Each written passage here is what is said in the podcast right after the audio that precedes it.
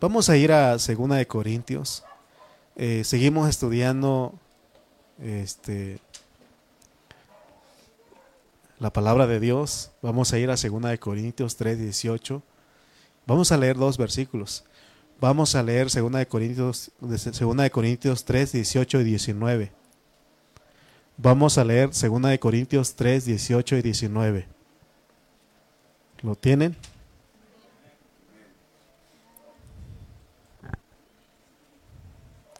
Segunda de Corintios.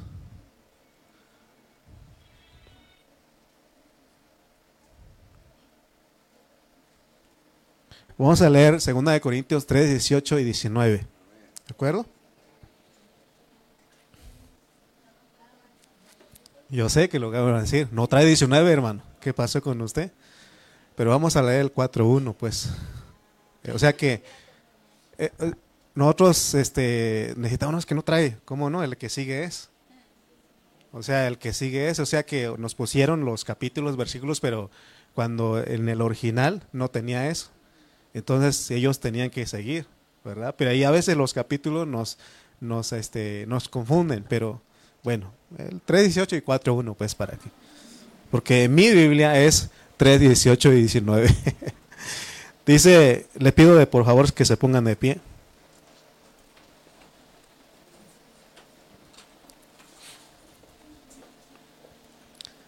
Leamos todos al mismo tiempo, ¿se acuerda? Porque son, es un versículo del 3.18 que ya se lo sabemos. Y si no, este, Johan que lo lea solito, que lo diga solito. Ah, no está aquí, va, se fue con los... Ok. Johan tiene el privilegio de estar con los niños, estar con los jóvenes. Yo también un tiempo estaba con los jóvenes, estaba con los viejos, estaba con todos. ok, ¿listos?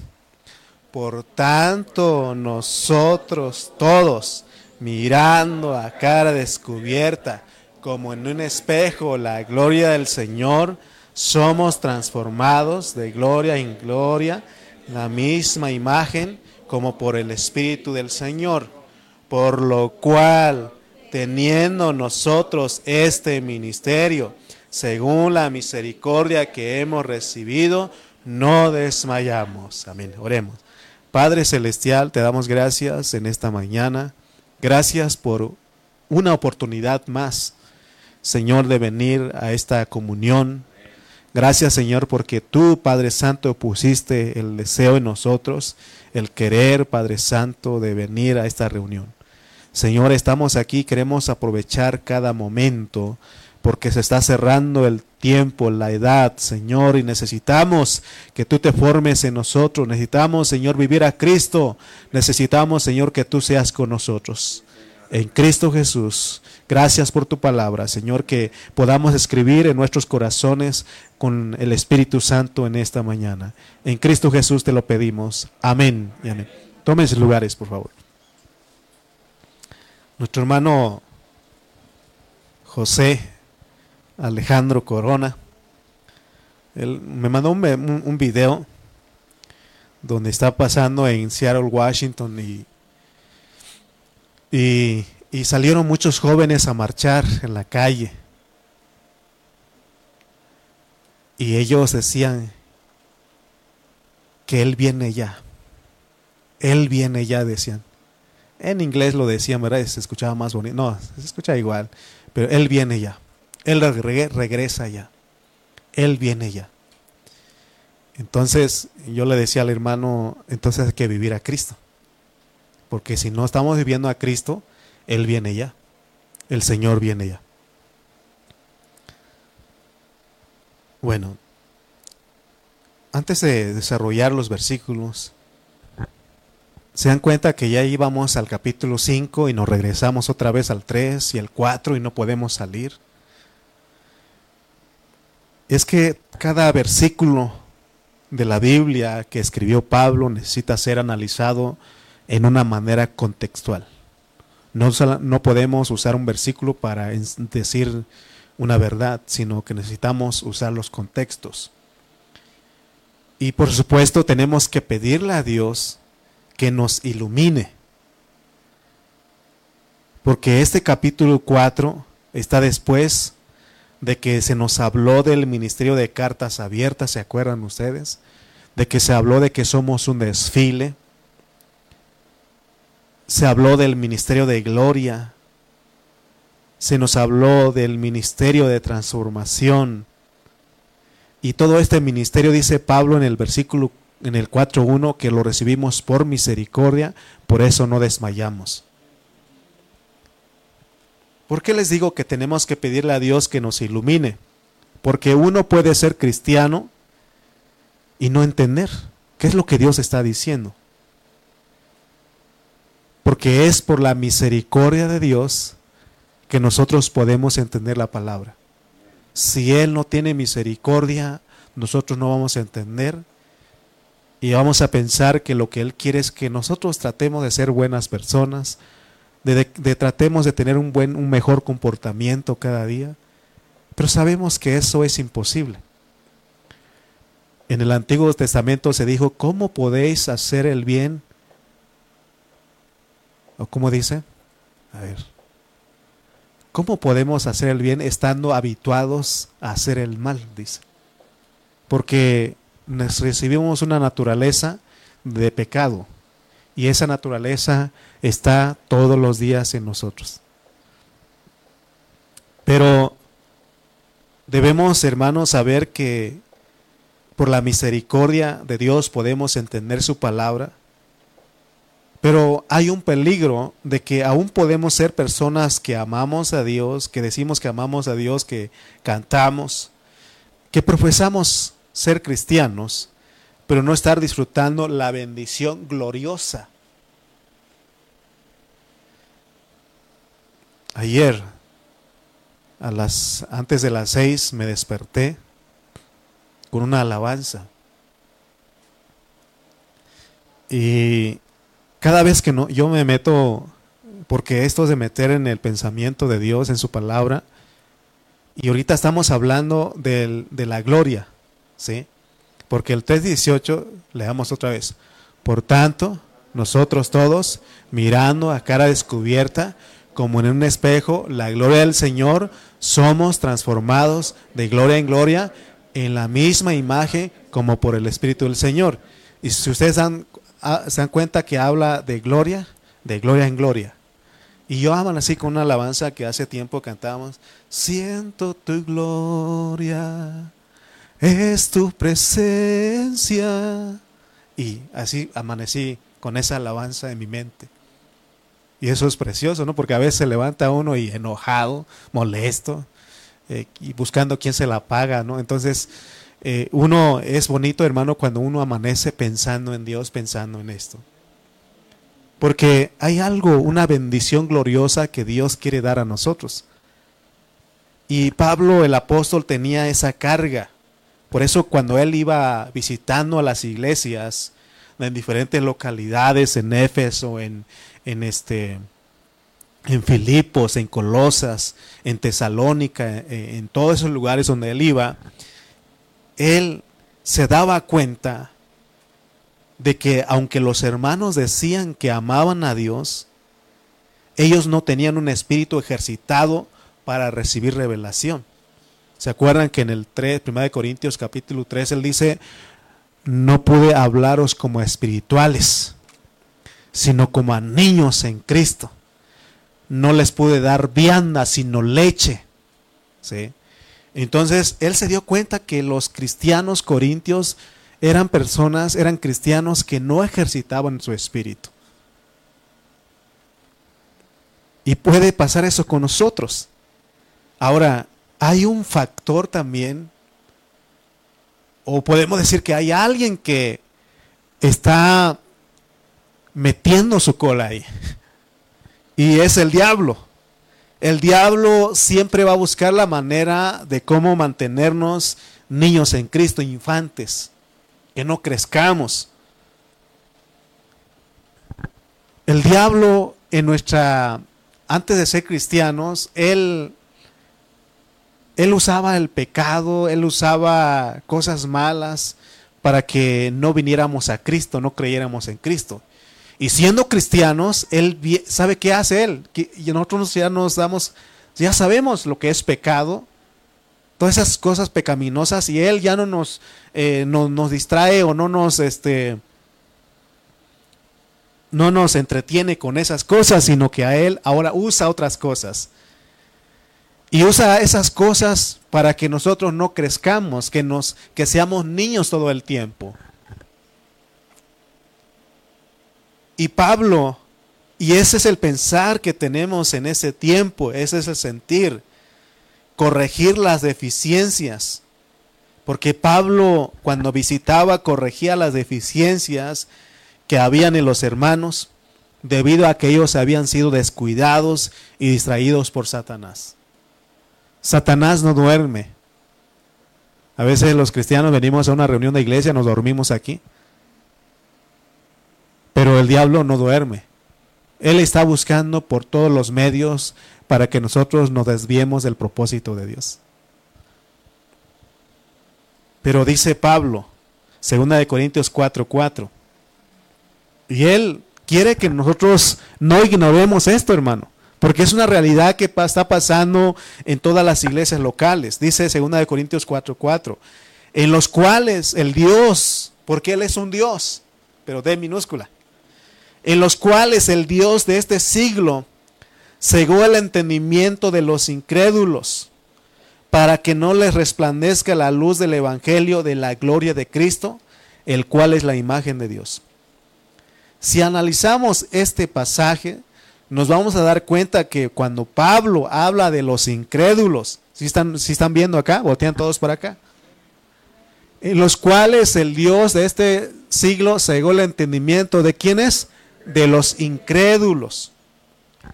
Está, este versículo no está refiriendo solamente, no se está refiriendo solamente a los que no creen en Cristo, sino a los hermanos, a los creyentes que no les ha resplandecido la luz del Evangelio de la gloria de Cristo. Porque muchos de nosotros ya somos cristianos, pero no le creemos a Dios. No le creemos a un Dios que transforma. O a un Dios que nos lleva de gloria en gloria. No le creemos. Ser incrédulo aquí está bajo el contexto de ser gente religiosa. Es alabar, cantar a Dios, decir que somos cristianos, pero sin ninguna experiencia de la vida de Dios.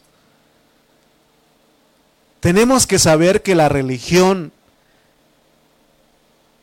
es una ceguera o ciega a las personas. Por eso les digo que el diablo en ese tiempo ya no está usando el pecado. Quizás ya no está usando el mundo, pero está usando las mismas cosas de Dios, pero como una religión. Y ciega a los cristianos y los extrae del verdadero propósito, del verdadero evangelio, de la gloria en Cristo Jesús. Nosotros hemos estudiado y hemos hablado acerca de Israel. Israel era un pueblo religioso, pero tenía un velo en su corazón. Entonces cuando está hablando de incrédulos aquí, no está hablando propiamente de los incrédulos mundanos, de los inconversos, de los que no creen en Cristo, sino que está hablando de los cristianos que podemos ser religiosos. ¿Por qué cree usted que perdemos el interés nosotros de ya no reunirnos? Perdemos el interés de ya no buscar a Dios. Es que nos volvemos religiosos. ¿Se acuerdan que la mujer le decía, es que los judíos, le decía a Jesús, los, los, judíos dicen que en el, tiempo, en el templo se tiene que adorar y nuestros padres en el monte. Y el Señor dice, mujer, viene la hora en que ahora es, vendrá la hora que ahora es, en que los verdaderos adoradores adorarán en espíritu y en verdad. Porque esto se trata de vivir todo el tiempo la vida de Cristo ejercitando nuestro espíritu. Amén. Si los cristianos no tenemos cuidado, podemos volvernos religiosos y eso significa que caímos en la trampa de Satanás. ¿Y cuál es la trampa de Satanás? De no tener fe, de no creer en lo que Dios nos está diciendo respecto al Evangelio de la gloria de Cristo. Hace tiempo yo batallaba con, mucho con ¿será que voy, puedo ser un vencedor? ¿Será que puedo ser arrebatado con Cristo? ¿Será que gobernaré, reinaré en el milenio con Cristo? Había esa duda y yo, y, eh, llegaba la respuesta a mí y me decía, no, no puedes. Así como estás viviendo, no puedes. Así como eres, no puedes. Y eso empezaba yo a dudar. Pero hay algo que se llama el Evangelio de la gloria de Cristo. En eso tenemos que creer. Tenemos a un Dios que de la nada crea algo. Las personas que nos conocen a nosotros no dan ni un centavo por nosotros, porque nos conocen, pero nosotros tenemos que tener fe. Tenemos que creer en Dios que Él es el que está produciendo, Él es el que te está transformando, el que está cambiando tu vida, porque Él quiere una expresión. Pero saben que el diablo nos ha cegado, nos ha hecho incrédulos a la palabra. No le creemos a Dios. Ser incrédulo es no tener fe. En cambio, tener fe es ser una persona creyente. Jesús mismo exhortó a uno de sus discípulos diciendo, ¿se acuerdan de quién era? ¿Quién era él? Tomás. Hasta le pusieron Tomás el incrédulo.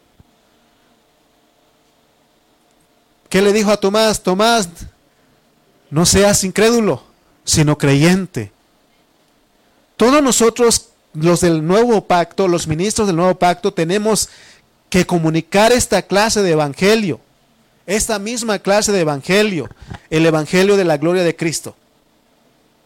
¿Se dan cuenta? En el 3.18 no está hablando del evangelio de los milagros de Cristo, el milagro, eh, el evangelio del poder de Cristo de echar fuera demonios, sino que dice el evangelio de la gloria de Cristo. Estoy diciendo el 4.1, ¿verdad?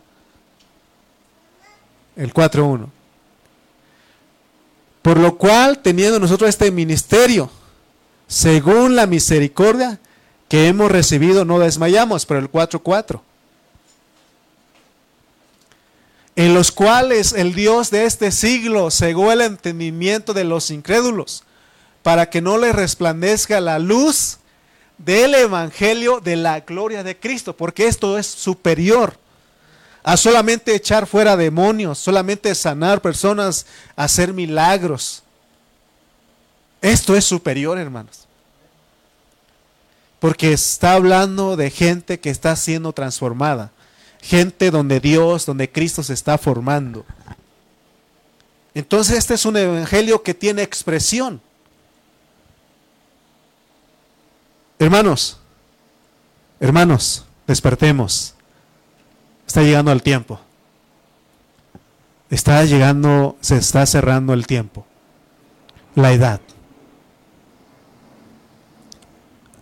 Hoy más que nunca no debemos de conformarnos a la vida que traíamos. Muchos se conforman con los evangelios Mateo, Marcos, Lucas y Juan. Y estos evangelios, por supuesto que son parte pero si nos quedamos con esos cuatro evangelios, no vamos a avanzar más. Porque esos cuatro evangelios hablan del Cristo que vino, que nació, que creció, que vivió un vivir, tuvo una vida ejemplar. Pero después, en los evangelios habla del, del Espíritu que está operando en los creyentes. Tenemos que avanzar, tenemos que considerar las epístolas.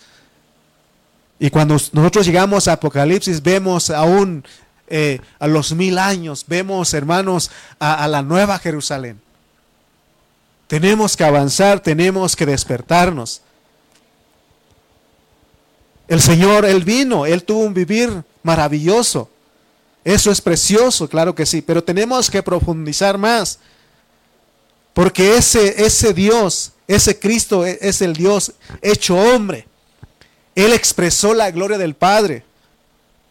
Por eso dice Juan que aquel verbo se hizo carne y tabernaculizó entre nosotros. Y ellos dicen, vimos su gloria, gloria del unigénito Hijo de Dios. Es lo que, se está, lo que Dios está queriendo en ese tiempo. Él quiere que nosotros como cristianos tengamos una expresión. ¿Qué es lo que expresamos nosotros? Y Dios lo que quiere es que expresemos la gloria, el evangelio de la gloria de Cristo. Entonces la carga que debemos de tener es que nos resplandezca la luz del evangelio de la gloria de Cristo. No debemos de conformarnos con ser cristianos objetivos. La mayoría de cristianos están muy contentos con ser cristianos objetivos. Pero ser, niño, eh, ser un cristiano objetivo es ser niño en Cristo. Por ejemplo, si nosotros siempre hablamos de que Dios nos proteja, de que Dios nos bendiga, de que Dios nos cuide, de que Dios nos provea, de que no nos falte nada, eso es ser un cristiano objetivo.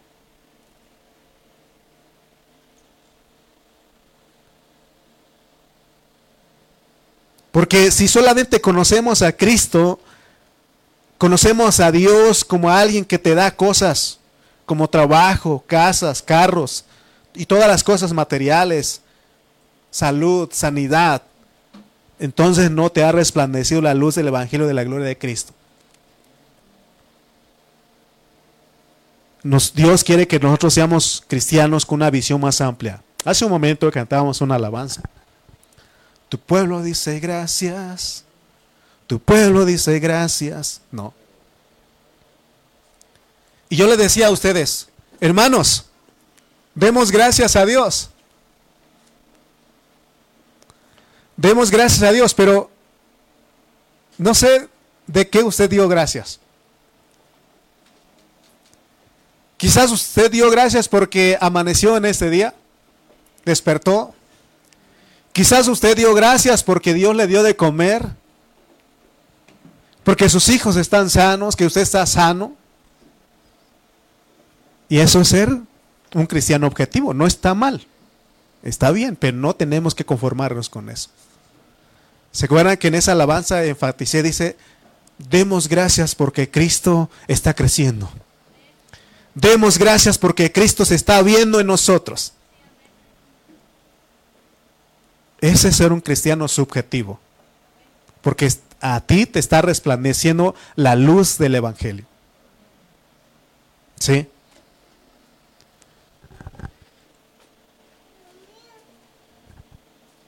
En nuestra manera de orar, en nuestra manera de pensar, todavía somos niños o reflejamos la niñez espiritual.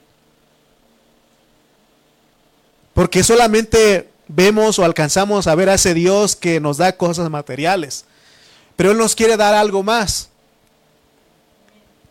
Es de que su Hijo, que Cristo se forme en nosotros para que lo podamos reflejar, para que lo podamos expresar. Por eso Pablo dice, en los cuales, no está hablando meramente de los mundanos, sino que está hablando de los cristianos que hemos llegado a ser hasta incrédulos, Dice el 4.4, en los cuales el Dios de este siglo cegó el entendimiento de los incrédulos. ¿Para qué?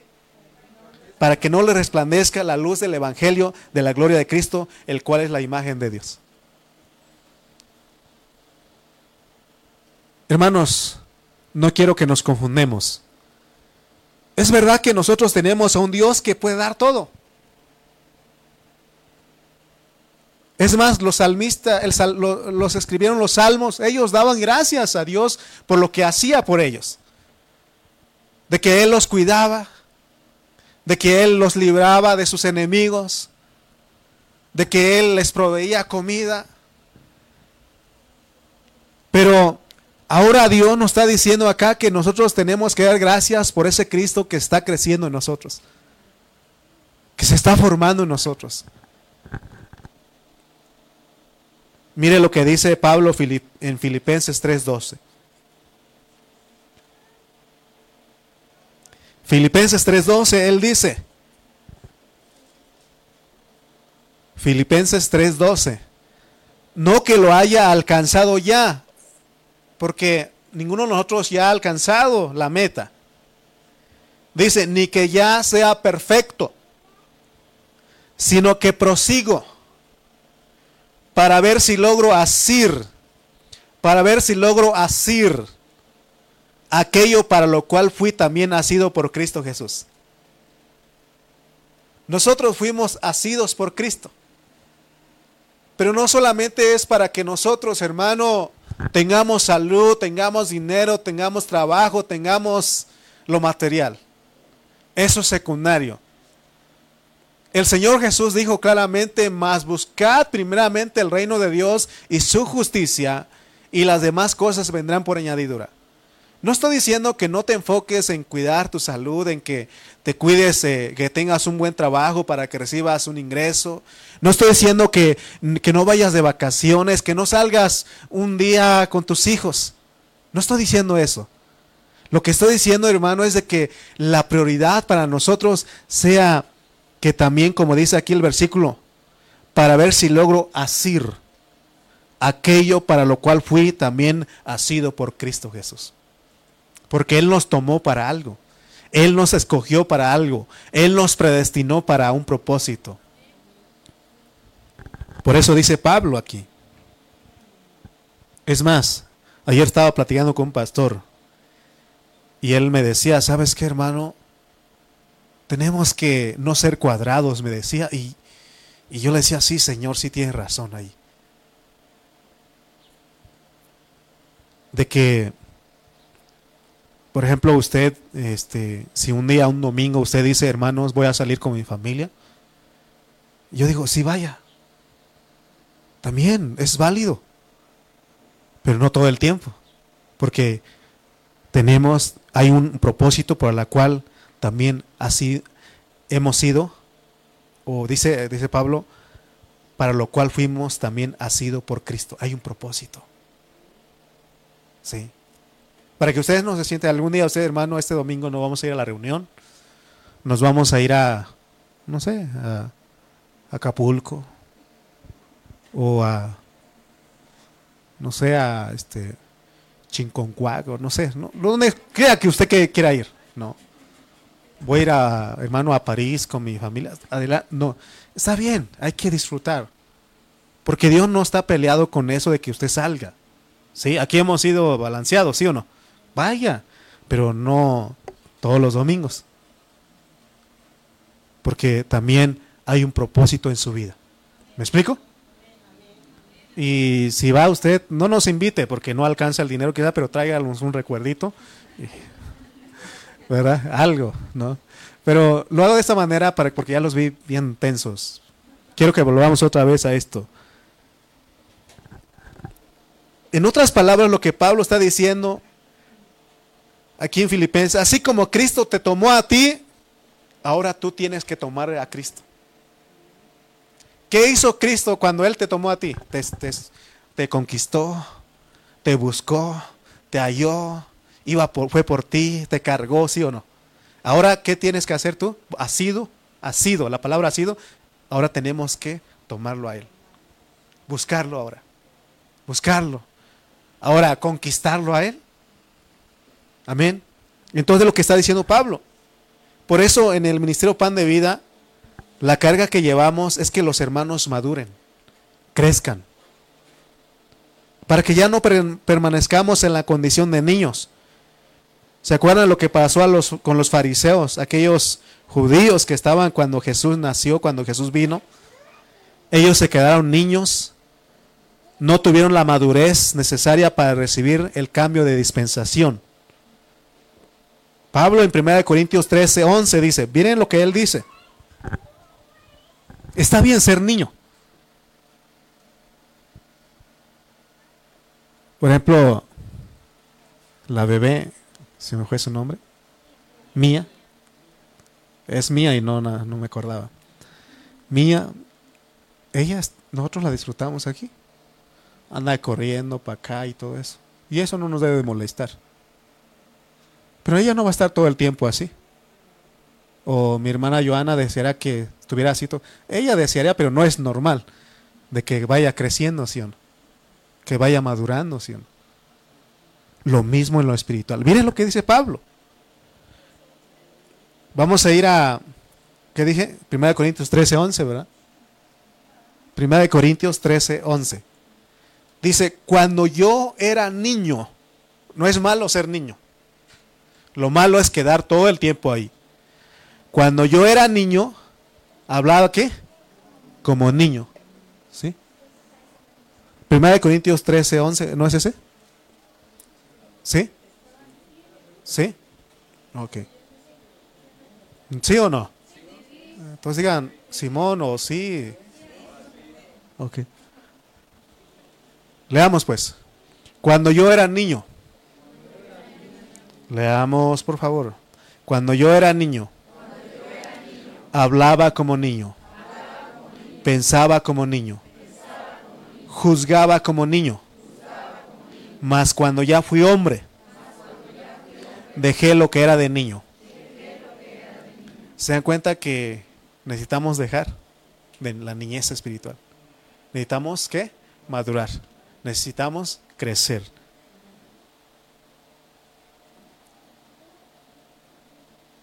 Ahora, fíjese cómo crece uno. Vamos a ir a 2 Corintios 4, 10 al 12. Segunda de Corintios 4, 10 al 12.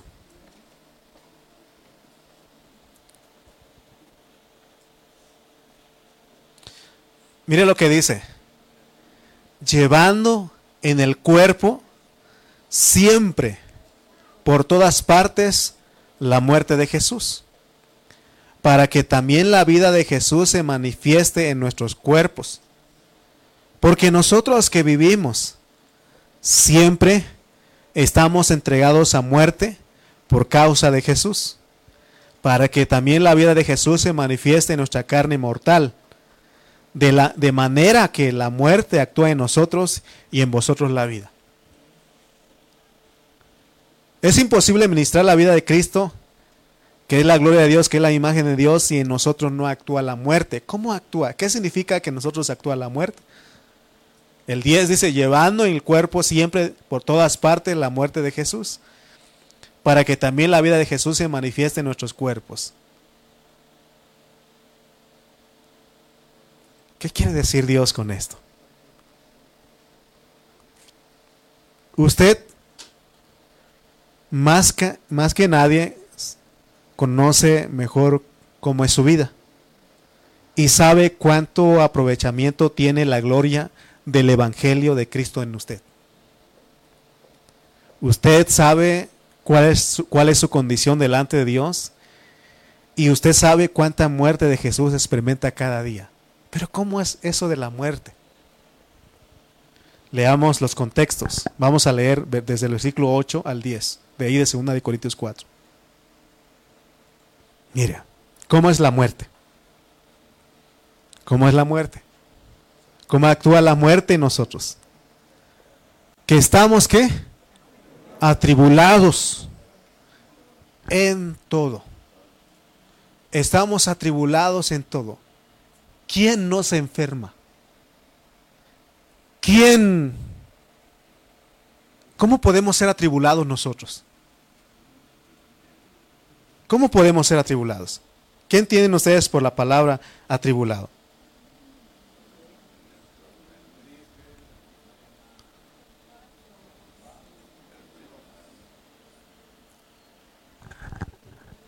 ¿Tenemos otra versión? Afligidos en todo. ¿De qué se aflige usted? Aquí no hay nadie que se aflige. Yo sí me aflijo. Por problemas, por enfermedades, por escasez, por desacuerdos,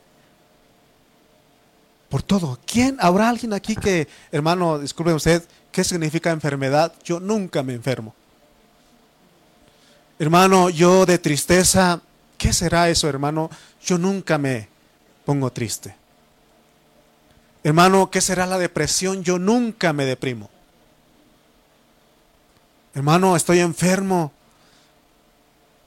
Ustedes dicen que están enfermos y yo ni sé qué significa eso. Todos, ¿qué? Atribulados, afligidos, mas no angustiados. Oh, hermano. Se da cuenta que nosotros creemos que somos los únicos. ¿Sí? ¿Por qué nada más? Ah, yo, yo llegué a pensar eso. ¿Por qué a mí nada más, Señor? Veo, yo les he platicado, no, paso este, en las, en las calles están los tacos, hermano, de, de, de, tripa, de campechana, con grasita ahí, hermano, y una coca ahí, están tomando las personas. Y digo, Señor, ¿y por qué yo no puedo? Me tomo uno, me sube la presión, una coca, me sube la presión, me sube la glucosa y me tapan las arterias, Señor. No. Así pienso yo. Y el Señor me dice, ¿y por qué no? ¿Acaso tú eres más especial? Si todos son mis hijos y yo les doy a cada uno lo que necesita. ¿Qué más dice? En apuros. Ponga la otra versión, en la, nueva versión direccional porque nos ayudaba este. En apuros dice, ¿qué es apuros? Apúrate, hijo, vámonos a la iglesia, apúrate, ¿será eso? Perseguidos. No, ¿tienes el 8? El 8, 4.8, pero en la otra versión. Afligidos, ya dijimos, atribulados. Perplejos. Pero no desespera. Salió más peor la palabra, ¿no? ¿Qué es ser perplejo? ¿Qué es ser perplejo? ¿Qué es, ser, qué es apuro? ¿Qué es perplejo aquí? ¿Alguien más sabe? ¿Sí? ¿Perplejo? ¿Pero qué dice? Perplejo, mas no desesperados. O sea, es lo contrario, ¿no? Bueno, ustedes no saben. Yo pensé que ustedes sabían español porque nacieron hablando. Bueno, es una lengua materna. Yo aprendí su. Bueno, lo busca, ¿qué es apuros? Mas no angustiados. ¿Sabe qué es apuro? ¿Cómo entiendo yo? Traigo un apuro. Cuando eh, usted ha escuchado gente, traigo un apuro. ¿Qué quiere decir eso? Necesitado, ¿sí o no? ¿Me puede sacar de este apuro? Y dice, mas no angustiados. Sabemos que no hay, no nos angustiamos. ¿Qué más dice? Perseguidos. ¿Pero realmente usted es perseguido por ser cristiano? Perseguidos, mas no desamparados. Porque Él dijo, no te desampararé. Derribados, mas no, pero no destruidos. Y luego dice, llevando en el cuerpo siempre por todas las partes la muerte. Eso es llevar la muerte en tu cuerpo. Porque este cuerpo moribundo se está muriendo cada día. Cada día se está muriendo este cuerpo. Se está desfalleciendo. ¿Está bien dicho? Se está acabando. Mía, mía, mía, mía, está chiquita. Va a crecer, pero está muriendo aún a esa edad está muriendo. Cuando uno nació, dice, dice la gente, dice nuestra acta de nacimiento, nació vivo el niño. Pero desde ahí vas muriendo, vas muriendo, hasta que llegue un momento. ¿Sí o no? ¿Se acuerda usted cuando tenía 15, 20 años? Guapo, fuerte, formido, feo, digo, este. No, eso ya dijo guapo, ¿ah? Pero ahorita, para allá vamos todos. Pero no angustiados. No angustiados. No desesperados. No desamparados. No destruidos. ¿Por qué? Porque el contexto nos dice que como somos barro, ¿Cuántos han entendido que son barro? Somos un vaso de barro, pero tenemos dentro de nosotros un tesoro. Y Dios quiere que en este cuerpo mortal se vea la gloria de Dios. Hermano, que no este cuerpo llega el domingo, quisiera estar dormido otro ratito. No solamente todos los días, ¿sí o no? Otro ratito. Yo he conocido a gente que pone hasta tres de 5 o 10 alarmas. ¿Sí o no? Y otro ratito, y otro ratito. ¿Puedes poner la imagen? Por favor. Por eso dice que no, no desmayamos. Si tu carne no quiere ir a la iglesia, arrástrala, ella no manda.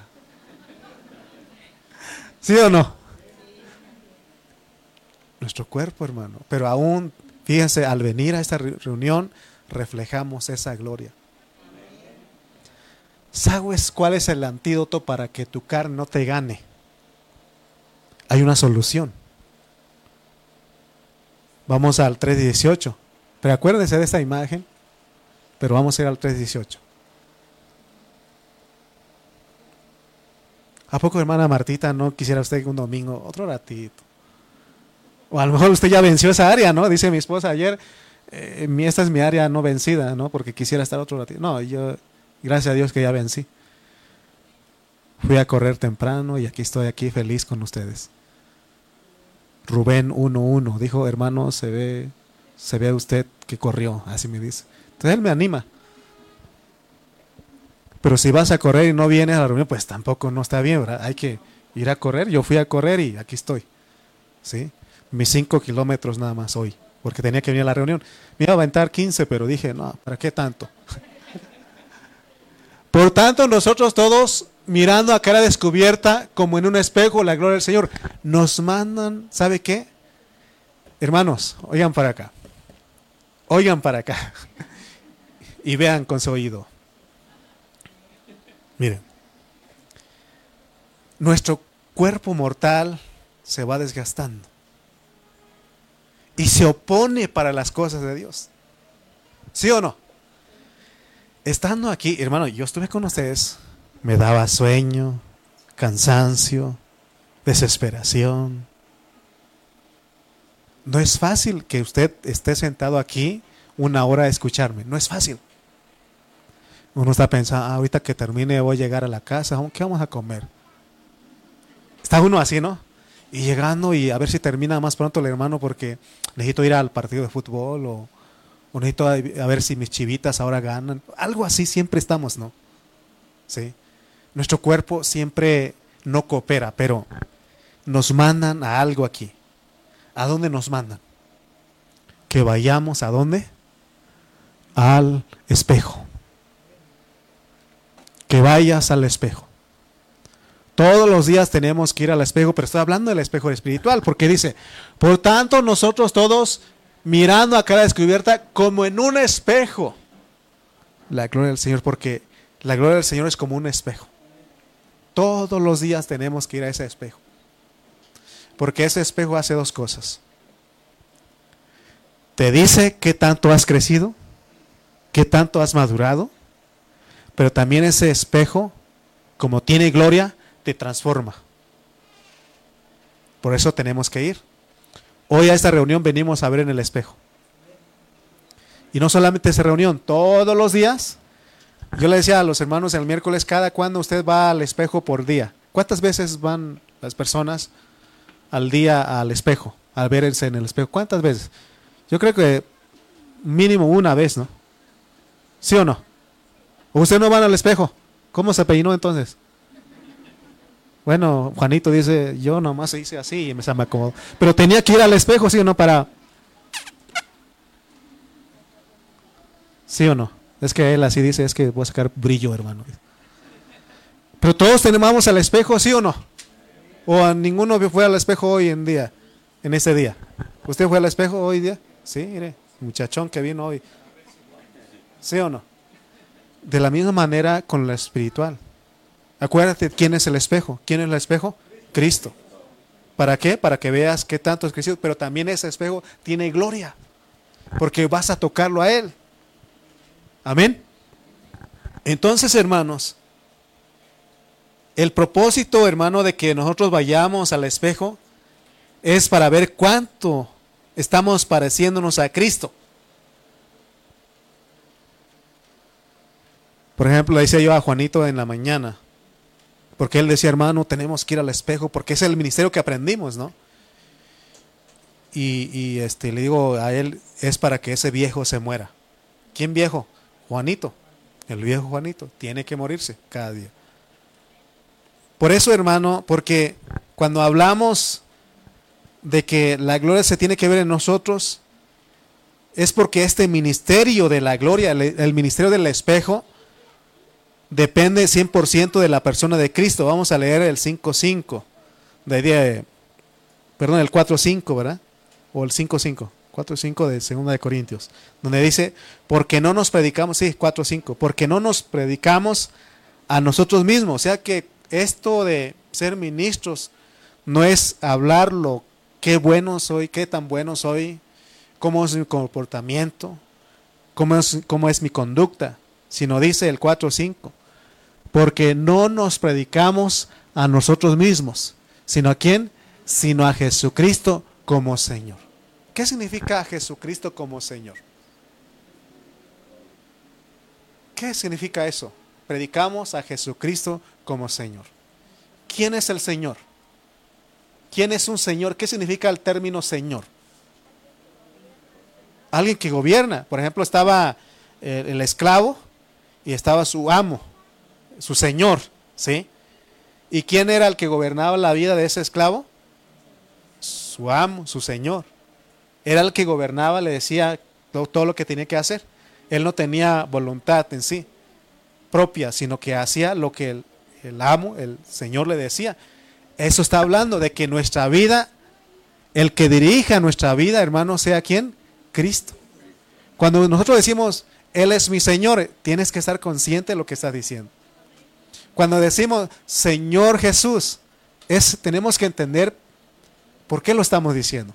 Porque podemos ser religiosos y decir Señor Jesús, hasta decir cinco veces Señor, Señor, Señor, Señor y Señor, y no, tiene, no tenga ningún efecto en nuestras vidas. ¿Se acuerdan en Mateo 7 cuando leímos? Dice que muchos me dirán aquel día, Señor, Señor, no en tu nombre hicimos milagros, en tu nombre echamos fuera demonios, en tu, en tu nombre sanamos. Y él dijo, les declaré apartados de mí, hacedores de maldad, no reconozco. Porque no solamente decir Señor con nuestros labios, sino que Señor porque uno entiende que Él gobierna nuestra vida, que Él es el que dirige nuestra vida. Amén. Hay un, eh, eh, hermanos, ha pasado algo en la, en la iglesia porque entró algo que se llama el Evangelio tradicional. Y ese evangelio, y por supuesto que es el diablo el que distrajo a los siervos, a los ministros. Porque en muchas iglesias, fíjense lo que están buscando. Ellos están buscando ser gente de ayuno para hacer sentirse muy espirituales. Me acuerdo de un hermano que él ayunó 41 días. Y él decía, yo rebasé a Cristo, porque Cristo ayunó cuánto? 40 días. Ah, ayer escuchaba también de otra persona que decía que, ah, qué tremendo el hermano tiene el poder de echar fuera demonios. Qué tremendo el hermano, así decían. Y dice Pablo, no, porque no nos predicamos a nosotros mismos. Si algo podemos hacer, es por Cristo. Por eso, hermano, nuestra predicación tiene que ser Cristo, Cristo, Cristo y Cristo. Aquí no estoy diciendo, ¿saben qué? Hagan lo que yo hago. Aunque Pablo dijo en cierta ocasión, pero él vivía a Cristo. Porque él dijo, imítenme a mí así como yo a Cristo. Pero era, una, una realidad en su vida. Pero siempre tiene que ser Cristo, hermano, porque si nosotros no tenemos cuidado, podemos presumir que somos cristianos campeones, cristianos espirituales, y que no hay nadie como nosotros. Porque nuestra carne le gusta eso. Nuestra carne le gusta ser reconocido, que le aplaudan, que hablen bien de la carne. Pero aquí el único que merece alabanza es Cristo, porque Él es el único que puede lograr en nosotros la transformación, hermanos.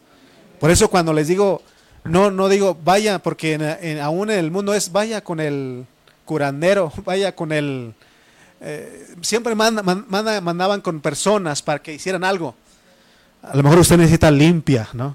Y vaya para... ¿Se dan cuenta? Siempre nos mandan. Y, y en este ministerio, ¿a dónde mandamos? Les dice una palabra a ustedes. ¿A dónde tenemos que ir? Sí, pero antes de eso, yo sé que a Cristo, pero les digo una palabra que ustedes se acuerden. ¿A dónde? Al espejo. Diga, ¿a dónde tenemos que ir? Al espejo, porque estamos poniendo, usando una metáfora. No meramente que usted, ahora el hermano dijo que aquí al espejo, usted llega y pone un espejo, ¿verdad? Una ahí, o si ya lo tiene, el hermano dijo que vaya al espejo. Sí, porque Juanito estaba en la mañana ahí como en la puerta, como se, eh, tenía el espejo ahí estaba así. Aquí era el espejo, hermano. No meramente estoy diciendo de ese espejo, sino que así es Cristo. Acuérdense de eso. El ministerio que estamos hablando es el ministerio del espejo porque es un ministerio de la transformación. Tenemos que creer que ese Cristo, pero Él no está en la pared, está dentro de nosotros, hermanos. Salud. Si usted quiere, hermano, no sé, no sé si es válido, pero o créalo porque es por fe. Cierre sus ojos y piense que Él está dentro de usted y que Él es ese, espejo. Por eso oramos, cuando oramos, cerramos los ojos. Por eso, hermano, estamos, vamos a cantar y, cerramos los ojos. Ustedes están escuchando la, la prédica aquí, ya están cerrando sus ojos. Espero que no estén durmiendo. Pero ¿Se dan cuenta, hermano, que cerramos nuestros ojos porque no es por lo que vemos ni por lo que sentimos? Créelo, dice, no seas incrédulo. Que Dios reprenda al diablo para que quite esta ceguera y que veamos que dentro de nosotros tenemos un tesoro, tenemos el espejo, tenemos a Cristo y Él es el que cambia. No necesitas ir, hermano, con cierta clase de persona para que ore por ti, para que cambies. No. Yo puedo orar por ustedes para que ustedes se acuerden de que tienen a Cristo dentro de ustedes solamente. Mi oración no puede hacer que usted, hermano, sea transformado. Entonces usted va a tener que pagarme una feria. Porque así pasa, ¿no? ¿Cuánto vas a dar? ¿No? Hermano, es de que nosotros creamos, tengamos fe, no seamos incrédulos. ¿Por qué? Porque tenemos dentro de nosotros un tesoro. Tenemos un espejo. Por eso, cuidado pues, aclaro bien porque no quiero que usted llegue, hermano. Usted dijo que en un espejo, aquí traigo el espejo. Si no, la siguiente reunión vamos a querer quitar todo lo, lo que protege porque aquí todo es espejo. Y ya vamos a llamar la iglesia del espejo. Y no, no estamos hablando de eso, estamos hablando de que la gloria de que Cristo es como un espejo. ¿Y dónde está ese espejo? ¿Dónde está? En su espíritu, en tu corazón. Amén.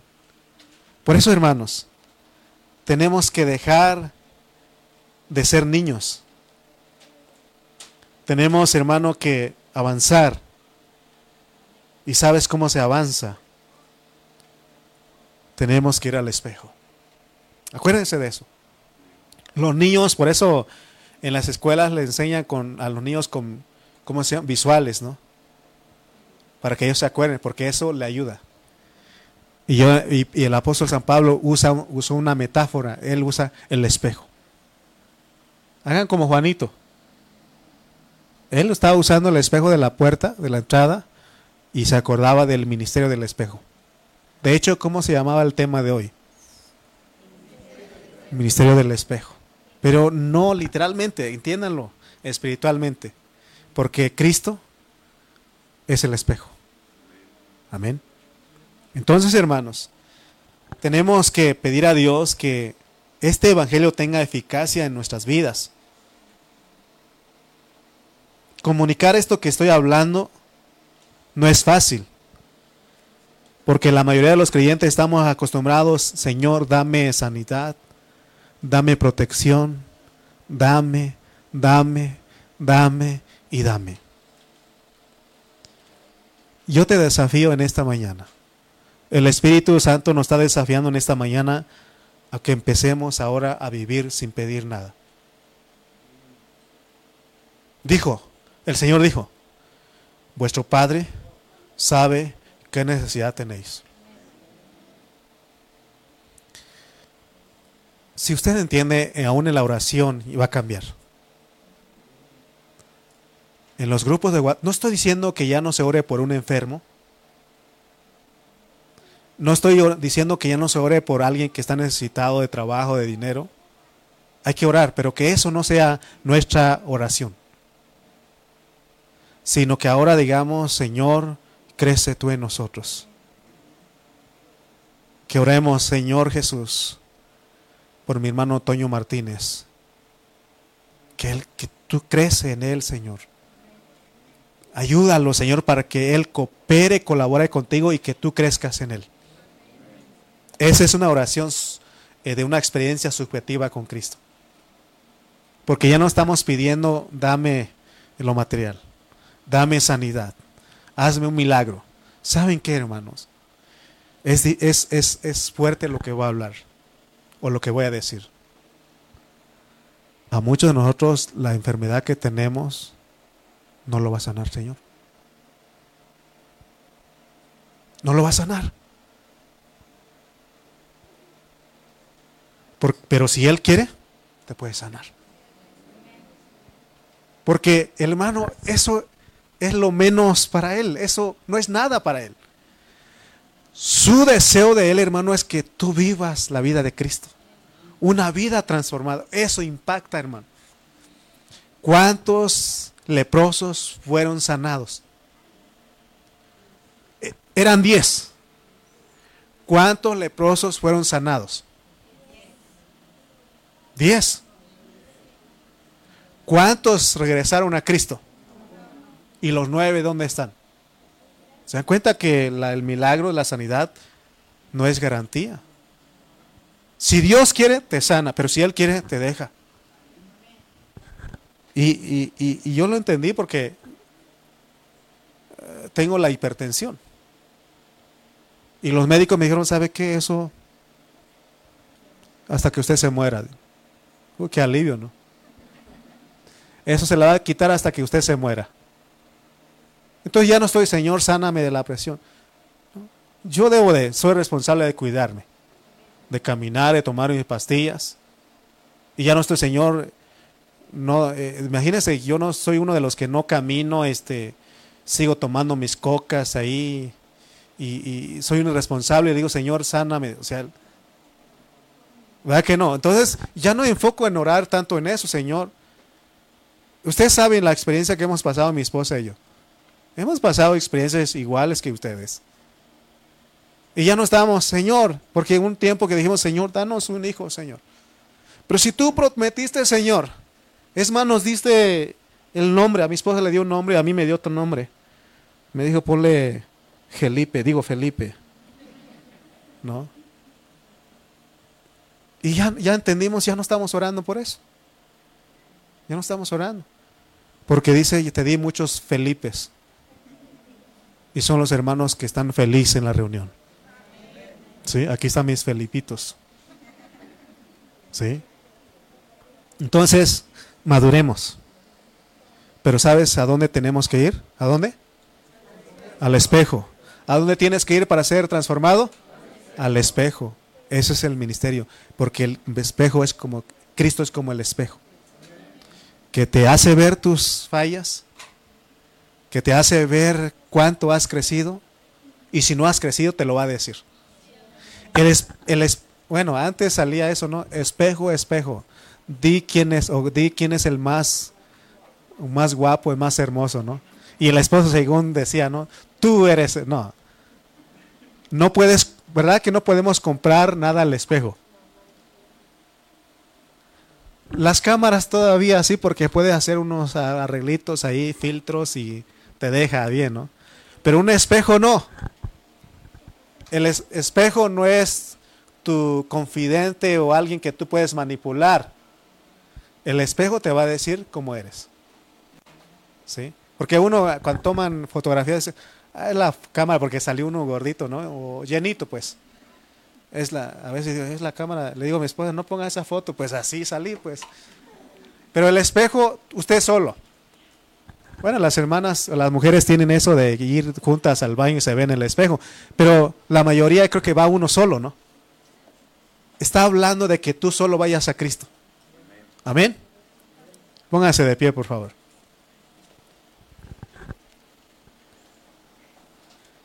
¿Aprendimos algo ahí hoy? ¿Por qué tenemos que orar ahora? Más. No estoy diciendo que ya no pidas, porque si no, hermano, entonces yo tengo necesidad. Y... No, no, no. Que sea menos eso. ¿Saben cómo oró Salomón?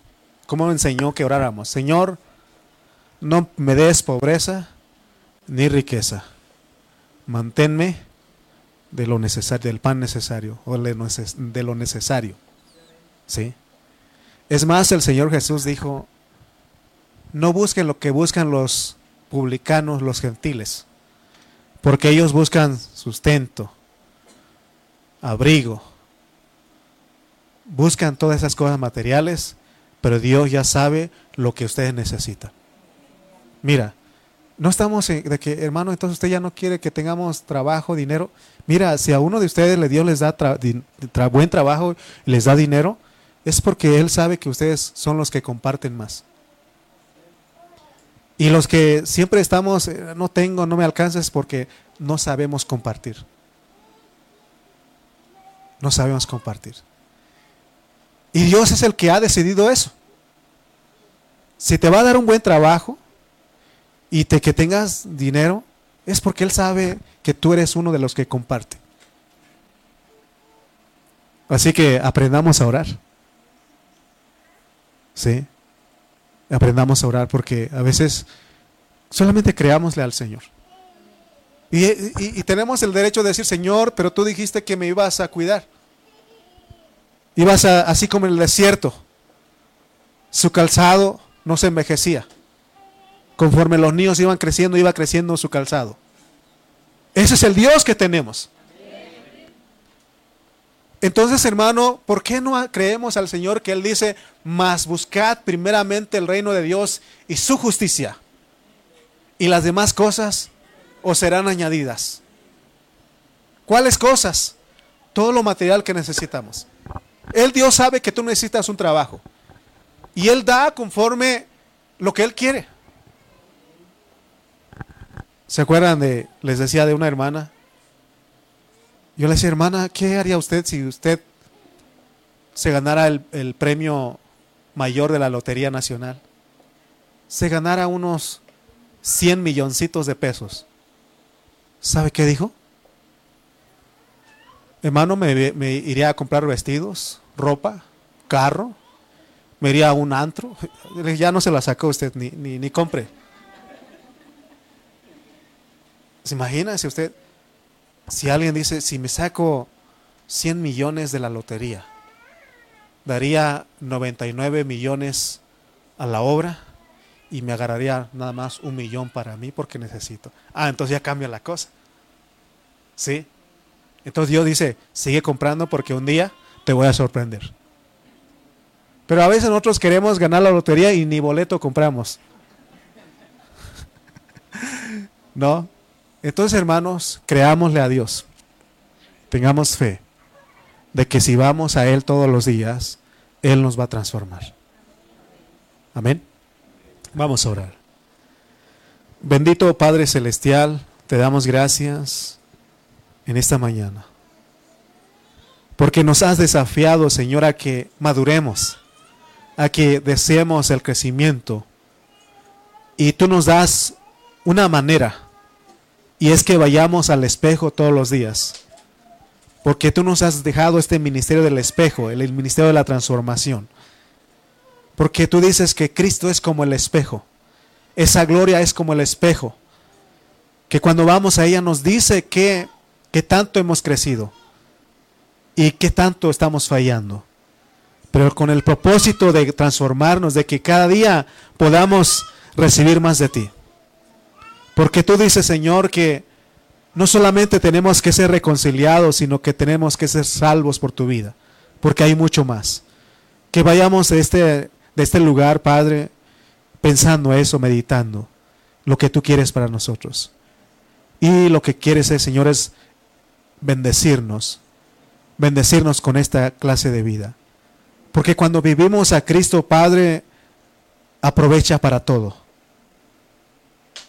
Tiene promesa para este tiempo presente y para el siglo venidero.